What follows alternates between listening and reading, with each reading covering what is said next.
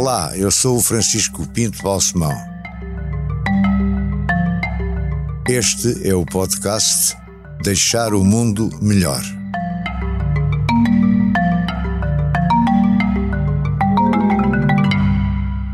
Muito obrigado, Isabel Joné, por estar aqui a conversar comigo neste podcast, cujo leitmotiv, como sabe, é deixar o mundo um pouco melhor. É um gosto e uma grande responsabilidade, porque conversar com uma pessoa que certamente deixou o mundo melhor eh, faz com que nos sintamos muito honrados com este desafio, que é mais do que um convite. Deixou ainda, espero deixar. Ah, pois. O mundo ainda Não vai continuar. Só do passado. Você começou muito cedo, começou, o que eu tenho aqui nos meus apontamentos, aos 12 anos já estava em ação, como voluntária. Fazia parte da educação que os meus pais nos davam uh, termos uma atividade voluntária. O verão era muito grande, as férias do verão eram três meses, uh, quando eu andava no liceu.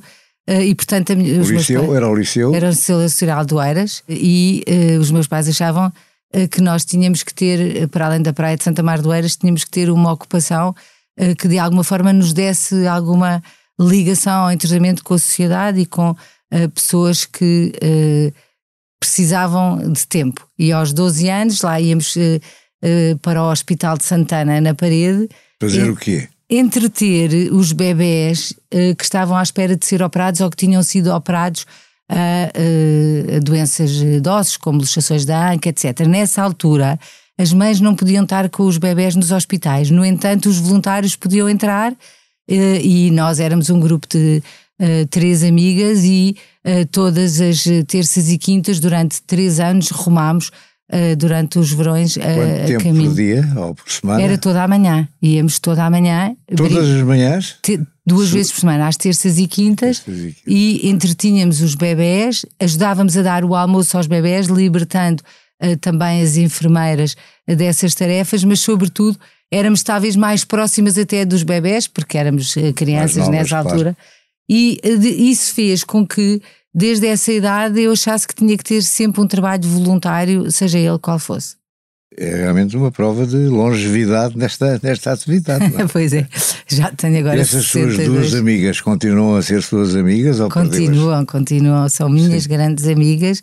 Andámos juntas no liceu uh, e depois, apesar do afastamento uh, geográfica. Eu vivi oito anos em Bruxelas, uma delas viveu também sete anos no Canadá, mas depois reencontrámos-nos outra vez em Oeiras, onde ainda moramos e uh, estamos muito juntas. Podia dizer o nome delas para ficar aqui gravado.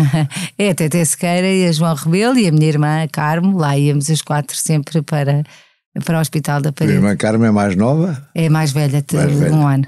Era o chefe do grupo, ela? Uh, não, não tínhamos chefes, éramos todas chefes, oh, que isso Isabel, é uma grande vantagem. Assumiu logo as suas características de liderança. Não, neste, neste grupo assim não era preciso ter chefes, íamos divertidas de comboio até à parede e depois uh, vinhamos outra vez de comboio até Santa Mar do Eiras. E a sua praia era Santa Mar? Minha praia era Santa Mar e o Baleal, uh, porque o meu pai, que era lavrador alentejano, logo que vinha ao calor, fugia para o oeste e, portanto, desde muito cedo que passámos uh, sempre um mês ou mais no, na Praia do Baleal, onde o calor, onde eu ainda continuo a ir, onde o calor não, não era tão grande como e o do Alentejo. Ainda mais gelada. Não é, não, isso é um engano. É. No Baleal a água é por vezes mais quente uh, do assim? que em Santa Mar do Eiras, depende eu das correntes. dizer mal do Baleal, Não desculpa. pode dizer mal do Baleal depois eh, vai para, para a faculdade. Sim, depois fui para a Faculdade Católica e fui para a Universidade Católica para, para, para o curso de, de Economia,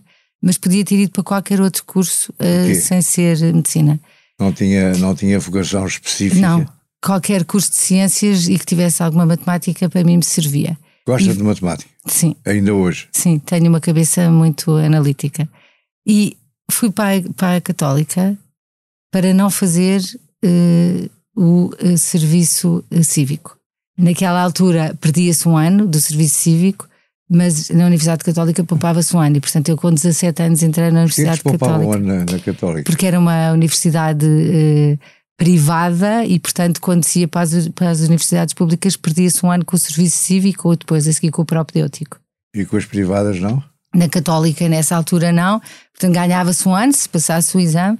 Com 17 anos, uh, comecei uh, logo o curso na Católica. E a Católica foi uma revelação para si, é um mundo novo, é outra. Sim, era vir para Lisboa. Eu, eu morava em, em Oeiras e pouco, andava no Liceu de Oeiras, pouco saíamos para Lisboa, não era necessário. Depois toda a minha vida de amigos e de saídas era para Cascais e, portanto, eh, era e ter que ir para Lisboa, também de comboio, nessa altura. Uh, mesmo os universitários não tínhamos carro, íamos de comboio, íamos de comboio até ao Castoré, subíamos a pé a Rua do Alecrim, descíamos até ao Recio, apanhávamos o metro até Sete Rios e íamos a pé de Sete Rios até à Universidade Católica. Demorava aí umas duas horas. Não, demorava uma hora e tal, mas era divertido porque tínhamos já uma grupeta que fazia isso uh, todos os dias uh, sol e chuva, e pronto, andei cinco anos na Universidade Católica. Do Liceu trouxe uma experiência interessante e válida, uh, tem boas recordações do Liceu? Extraordinárias. Uh, quando se tem 14 anos, como eu tinha quando foi o 25 de Abril, e se viveu o 25 de Abril no, no Liceu Nacional do Eiras, fica-se com muito boas recordações até das RGAs e de amigos de todas as cores políticas e uh, foi um tempo muito, uh, muito interessante. O Liceu Nacional do Eiras era um, um, liceu extraordinário. Primeiro tinha um padrão de ensino elevadíssimo e, portanto, as pessoas todas que andavam no Liceu do Eiras tinham os professores ótimos e eram bons alunos. Mais a marcaram, é capaz de dizer três nomes assim de repente. Ah, sim, uh, tive uma professora de, de matemática que me marcou, marcou muito, que era a Marinel Leitão, Uh, tive o professor, o, o reitor professor Sebastião e Silva uh, e também uma professora de matemática que era a Zé Berné. E portanto, não sei se é porque eu gostava de matemática, mas uh, tive bons professores no Liceu do Eiras e foram tempos extraordinários. Tempo, os tempos do 25 de Abril, vividos por uma miúda de 14, 15 anos, é extraordinário. E o 25 de Abril, como é que o viveu? Foi para a rua? Uh, alinhou em manifestações. Não, nesse dia. Teve algumas preferências partidárias sim, ou ideológicas naquela altura? Tive. Foi uma grande uh, uh, mudança na, na vida. nós não tínhamos nenhum contacto, como a maior parte dos adolescentes, com a política antes do 25 de Abril e no Liceu do Eiras de repente foi uma grande revolução. E portanto nós tivemos contacto com um conjunto de ideias e de pessoas com outras ideias diferentes, nem todas muito bem assimiladas, mas todas muito bem defendidas, uh, mesmo que fosse só uh, por convicção. E uh, foi aquela altura em que vivíamos as manifestações, mas onde tínhamos uma intervenção política ativa, nomeadamente nas jotas dos partidos. E, portanto, colar cartazes era algo que fazíamos com imenso gosto. Hoje, essa intervenção não existe e, portanto, não há sequer tanta renovação dos partidos. E, e qual foi pagam... a Jota de que, de que Jota de que partido? Do CDS. Foi? Sim.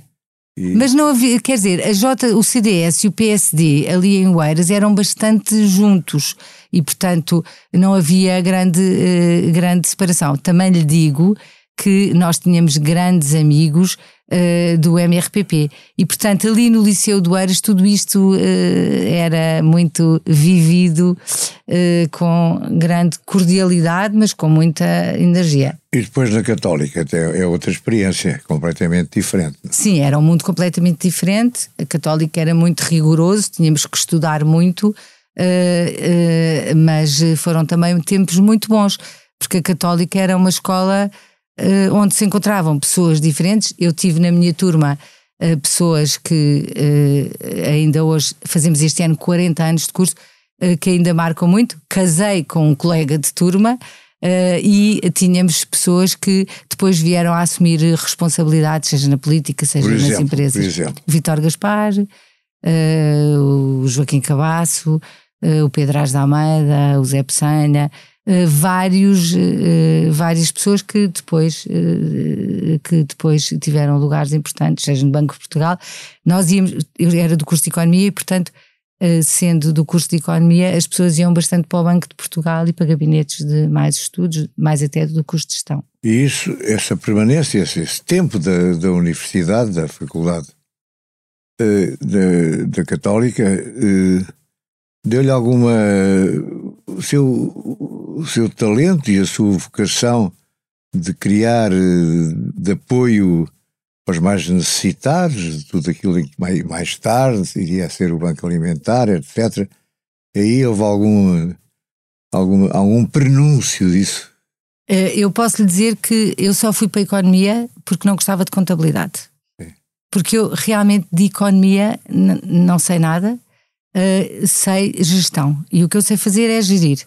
E só não fui para gestão porque, por, uh, porque, por causa da contabilidade. Uh, mas na, na Católica, aquilo mais que, aprender, que eu aprendi foi, se calhar, a, a, a, ter uma maior dimensão do mundo e a ver diferente. Eu acho que é para isso que servem os cursos superiores e este novo método de ensino ajuda muito a abrir o olhar. Eh, eu tenho uma. Os professores que a marcaram? Sim, com certeza. O, o António Cabral, com certeza, que era professor de estatística, uh, e um, ehm, tive também o professor de matemática uh, o assistente de matemática que era o Cabrinha, que gostava muito, mas uh, o Bigode Chorão também gostei, vários professores que nos obrigavam a olhar para o mundo de uma maneira diferente. Por exemplo, o Jorge Braga de Macedo. E o que é que, o que, é que isto nos faz? Eu sabia que ia, tenho sempre vontade de mudar o mundo. E tenho sempre vontade de inventar soluções que são inovadoras, que são diferentes. E se calhar o curso da Católica o que me ajudou foi a perceber que se tivermos modelos de gestão também aplicados a setores onde habitualmente eles não são usados, que podemos fazer alguma coisa mais estruturante e diferente. Foi isso que procurei uh, fazer quando cheguei ao Banco Alimentar, que já estava fundado pelo Zé Vaz Pinto. E, portanto, eu não sou fundadora do Banco Alimentar. Quando cheguei ao Banco Alimentar, fui-me oferecer, quando já regressei de Bruxelas, onde tinha estado sete anos, uh, e ofereci-me e olhei para o Banco Alimentar e disse: se pusermos gestão aqui, isto tem um potencial de crescimento, mas sobretudo de replicação. A faculdade não esteve envolvida em movimentos associativos nem em movimentos políticos. Para além desta intervenção que tínhamos de participar nas RGAs, Sim. sobretudo para perturbar as RGAs, porque aquilo era um granel inacreditável, uh, não muito. E depois casa com o colega, que é o Nuno, não é? E Vão para Bruxelas quase logo a seguir ao casamento? Sim, quase logo a seguir. Nós casámos-nos em setembro de 82, o Nuno foi logo para a tropa em outubro e depois em 85, quando saiu da tropa, foi logo para Bruxelas e eu uh, fui a seguir. Portanto, ele foi trabalhava para Bruxelas na... como jornalista. Ele foi para, para, como correspondente da, da NP, que depois foi Lusa.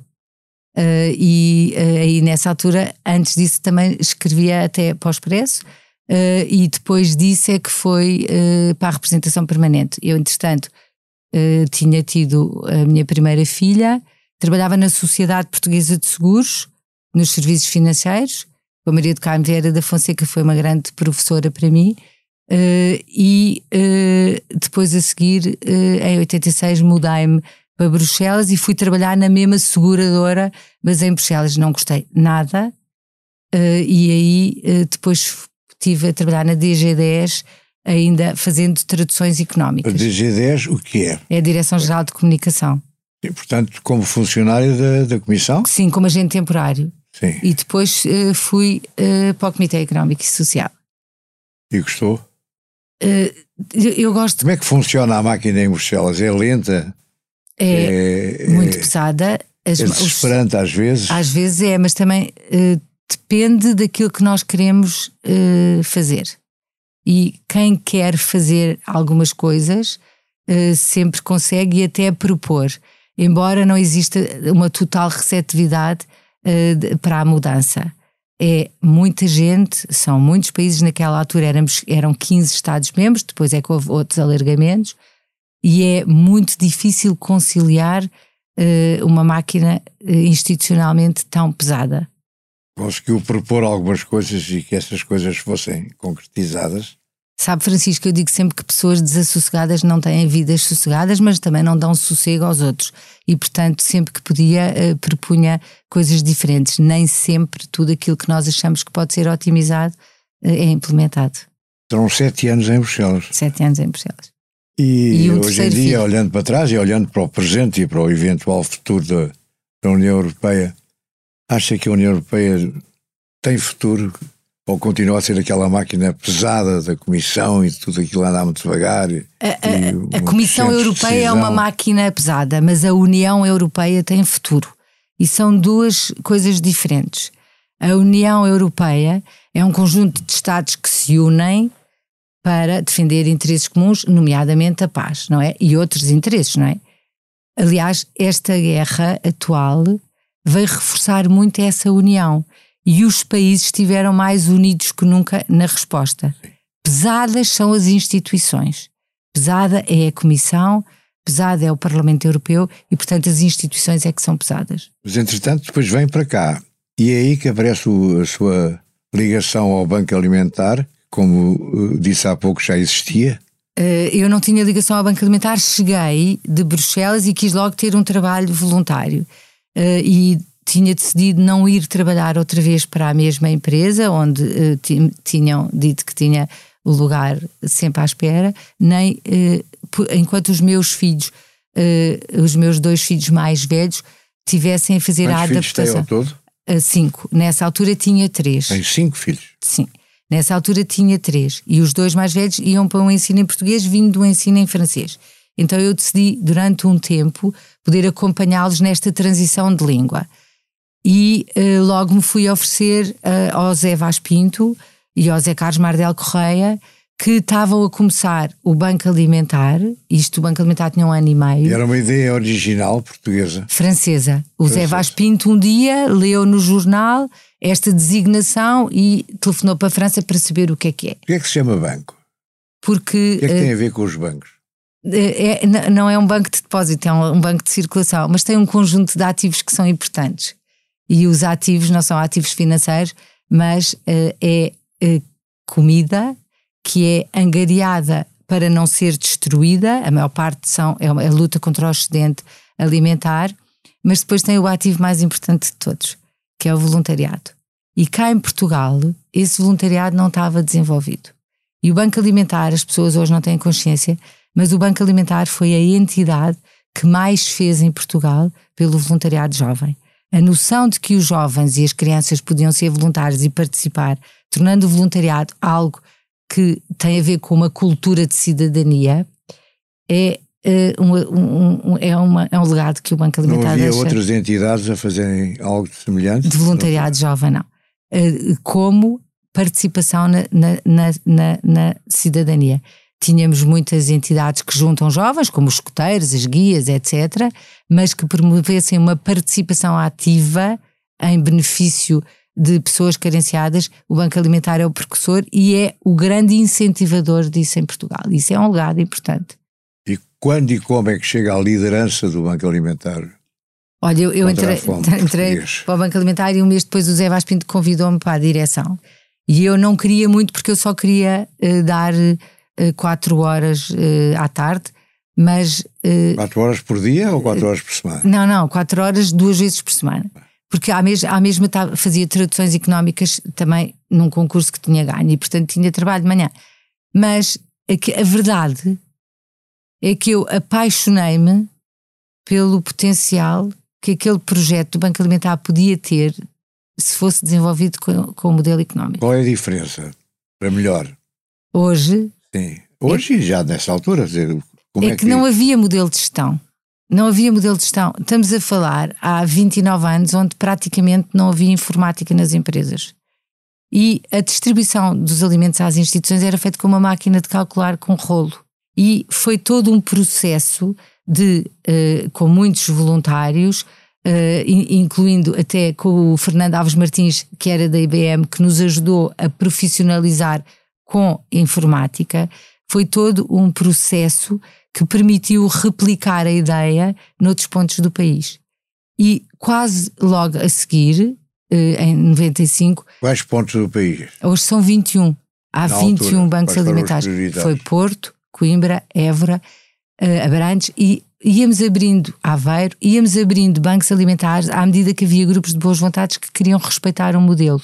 Era uma espécie de franchising. Mas as pessoas apareciam, vocês não as conheciam, porque é confiavam nelas. Para abrir o. E não havia vários interessados e era preciso escolher alguém, eh, selecionar, uh, digamos. Uh, era, e fazíamos isso.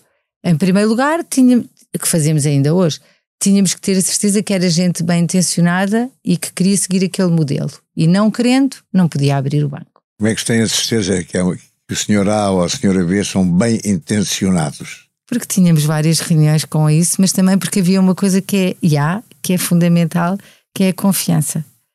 Nós acreditávamos que aquelas pessoas se vinham ter connosco é porque confiavam naquele projeto e uh, queriam seguir o mesmo modelo. Ajudávamos, como ajudamos ainda hoje em dia quando querem abrir bancos, nos primeiros tempos. E, no fundo, temos uma cartilha, é uma cartilha que tem que ser seguida. E a base de tudo entre os bancos alimentares que existem em Portugal é a confiança. Mas os bancos alimentares hoje, as pessoas não têm noção, mas contribuem para alimentar 4% da população portuguesa. 4%? 4%. Portanto, há uma parte da população portuguesa que continua a passar fome. Há uma parte da população portuguesa que tem graves carências alimentares. Qual é a percentagem? Uh, é, é, muito elevada. Quando pensamos que uh, há um milhão de pessoas que vivem com menos de 250 euros e 2 milhões de pessoas que vivem com menos de 450 euros, percebemos que estas pessoas têm que ser ajudadas uh, com comida, com apoio em remédios, e muitas vezes até com companhia. Então, a rede social de apoio cá em, em Portugal, que é extraordinária, precisava de ser reforçada. E o Banco Alimentar foi. A experiência do Banco Alimentar permitiu-nos conceber um conjunto de outras respostas que têm vindo a apoiar essa rede, sempre com uma base de confiança. Mas a vossa preocupação, ou o vosso objetivo inicial é comida, é alimentar. O objetivo do Banco Alimentar é exclusivamente alimentar. Banco, os bancos alimentares contra a fome são 21 congregados na Federação Portuguesa dos Bancos Alimentares, apenas distribuem alimentos. Mas aquilo que fazem, que fizeram, foi alimentar outras ideias. E do Banco Alimentar nasceram outras iniciativas, sempre para apoiar a rede de apoio social em Portugal. Mas essas outras iniciativas são independentes, não, não, não estão dependentes da vossa. São completamente orientação. independentes. São Por a, exemplo, a entreajuda é autónomo juridicamente e independente financeiramente. E, portanto, uh, no fundo, complementa o apoio alimentar. A entreajuda, o Banco de Bens Doados, uh, um conjunto de. A entreajuda agora é o seu grande projeto. É, sim, é? mas é agora que tem 18 anos. É. é. um agora que já tem 18 anos. Sim, mas como é que a entreajuda, por exemplo, se liga com o Banco Alimentar? São duas. A entreajuda leva gestão e organização às instituições, mas também leva voluntariado qualificado. Se as instituições forem mais eficazes e mais eficientes, o alimento que os bancos alimentares distribuem chega melhor ao aparato de quem uh, precisa de apoio alimentar. Portanto, leva o know-how, digamos, é isso? Leva know-how e leva voluntariado qualificado. Hoje em dia há muitas empresas que querem desenvolver programas de voluntariado empresarial e querem colocar ao dispor uh, dos, uh, dos uh, querem colocar ao dispor das instituições os seus voluntários que têm competências e há muitos jovens que querem participar ativamente e portanto fazem pressão até nas empresas para poder ter essa participação. E agora diga-me outra coisa. Uh, há uma, uma rede europeia de bancos alimentares e a Isabel já presidiu essa Federação Europeia, chama-se Federação Europeia dos Bancos Alimentares. Sim, eu fiz, eu fiz parte do Conselho de Administração da Federação Europeia dos Bancos Alimentares durante 15 anos. Uh, mas não e, chegou a presidir Sim, durante ah, bom, cinco então, anos. Seja sim, sim, sim. Não, mas quer dizer, isto uh, a Federação Europeia dos Bancos Alimentares congrega todos os bancos alimentares que há na Europa e está ligada com uh, a Global Food Banking Network. E uh, o que fazemos é ajudar a uh, abrir bancos sempre replicando o mesmo modelo. Eu queria dizer que os, o modelo que há de gestão nos bancos alimentares europeus é o modelo que foi traçado aqui em Portugal. E nós hoje temos vários bancos alimentares em vários países que usam o modelo de gestão do Banco Alimentar de Lisboa, aquele que foi aqui concebido. Portanto, somos ou são precursores. Uh, sim, em, em, partilhar, sim, muitos. Por exemplo, os bancos alimentares que há agora na Ucrânia, que há na Polónia, uh, na Grécia, uh, foram todos abertos quando eu era presidente da Federação Europeia, sempre com este mesmo modelo. também já ajudámos a, a abrir banco alimentar em Angola, Cabo Verde e tentámos em Moçambique, embora aí o modelo não possa ser igual porque não há excedentes de produção. E, portanto, o modelo teve que ser um pouco adaptado à realidade desses países. Gosta de política? Pela maneira como estava a falar agora, parecia uma política. Eu gosto imenso de política naquilo que ela tem de mais nobre. Ou seja? A, o serviço público. Ou seja, servir precisamente aquilo que, uh, que é aquilo que deve ser entendido. Mas também gostava de uma política que pensasse a um pouco mais do que uma legislatura. E acho que hoje em dia uh, nós uh, não somos os políticos que temos pensam a, a muito curto prazo, que é o seu prazo. E isso faz com que andemos sempre para trás e para a frente. Mas já pensou, já foi contactada, provavelmente até por partidos políticos, para uh, ser deputada, por exemplo, ou para ir para um governo, já, já teve convites desse género? Tive convites, mas nunca aceitei. Porque disse eu acho logo que, não há cabeça disse ou disse que, não, há, não, não, disse sempre que não. Cada um de nós tem aquilo que acha que é a sua missão e a sua vocação.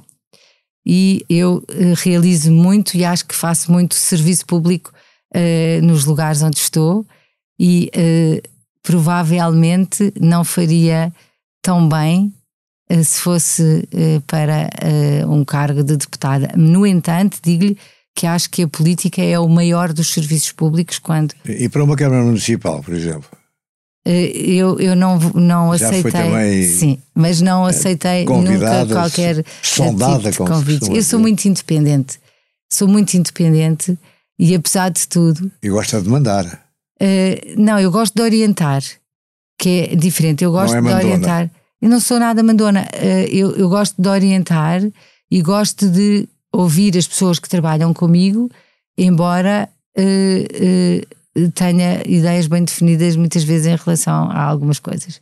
Todo este drama da Ucrânia fez-nos a todos pensar, e assim com certeza ainda mais, em profundidade e com conhecimento das realidades das, atrocidades, da fome, da, das dificuldades grandes que os ucranianos estão a passar. Tem, tem acompanhado isso?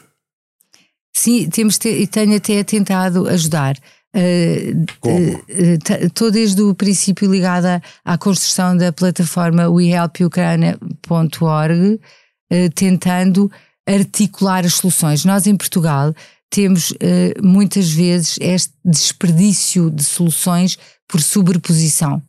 Então, nós não vamos mandar para a Ucrânia nada, porque estamos em contacto com o Banco Alimentar de Kiev, com os bancos alimentares da Polónia, da Hungria e da Roménia, e estamos a, a ajudá-los naquilo que eles precisam de ajuda. Yeah. E não é uh, alimentos dispersos, nem é roupa em sacos de plástico ou em caixas não identificadas.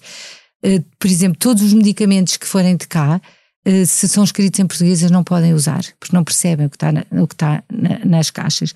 Então, aquilo que estamos a ajudar empresas portuguesas a levar é os alimentos para um destino seguro, entregue a uma entidade segura, que é o Banco Alimentar de Kiev ou um Banco Alimentar na Polónia na fronteira, que os levam realmente a quem deles precisa poder estar a participar nesta plataforma wehelpukraine.org é extraordinário porque permite colocar a tecnologia articulando, por um lado, as necessidades das pessoas que as têm em vários aspectos, mas por outro lado, as boas vontades das pessoas, das empresas, das entidades e todas as respostas para que não haja duplicações. Isso também é a partir do princípio que o Banco Alimentar de Kiev funciona bem, que não está garantido. Não é? O Banco Alimentar de Kiev. O facto de vocês aqui funcionarem bem não quer dizer que todos os bancos alimentares no mundo tem, funcionem tem, bem. Tem razão, mas este Banco Alimentar, o que é que ele já tem? Uma rede de apoio montada. E é agora chamada a ter um papel que muitas instituições humanitárias que vão de fora ainda não conseguiam. E, portanto, este Banco Alimentar de Kiev, que tinha até uma estrutura muito débil, hoje está em articulação com grandes uh, instituições, como a Cruz Vermelha Internacional ou outros, e em conjunto, de forma articulada, estão a ajudar estas pessoas. É essa articulação que procuramos fazer, para que não haja sobreposições, porque senão ajudamos menos quem precisa. Deixar o mundo melhor tem o patrocínio da Hyundai. Juntos avançamos para uma mobilidade mais sustentável. Porque o que move a Hyundai hoje é garantir um mundo melhor às gerações de amanhã. Hyundai. Mudamos o futuro. Já pensou em ir à Ucrânia? Não. Dar-lhes uma ajuda? Eles não precisam de mim lá terreno. agora. Precisarão eventualmente muito mais de nós cá, porque vão ser muitos refugiados que vêm e vão ser muitas as mulheres que vêm com crianças, muito fragilizadas, E como é que tristes. vão contribuir para organizar a recepção a essa gente? Eh, através desta plataforma, mas também apoiando todas as instituições que no terreno eh, vão levar, seja comida, seja ajudar a montar casas e, sobretudo, tentar que as crianças sejam rapidamente acolhidas nas creches, infantários, etc., para que as mulheres possam ir trabalhar. Os refugiados que estão agora a chegar não vêm por pouco tempo. Não, não se pense que eles vêm por um mês ou dois. Eles vêm por um longo tempo.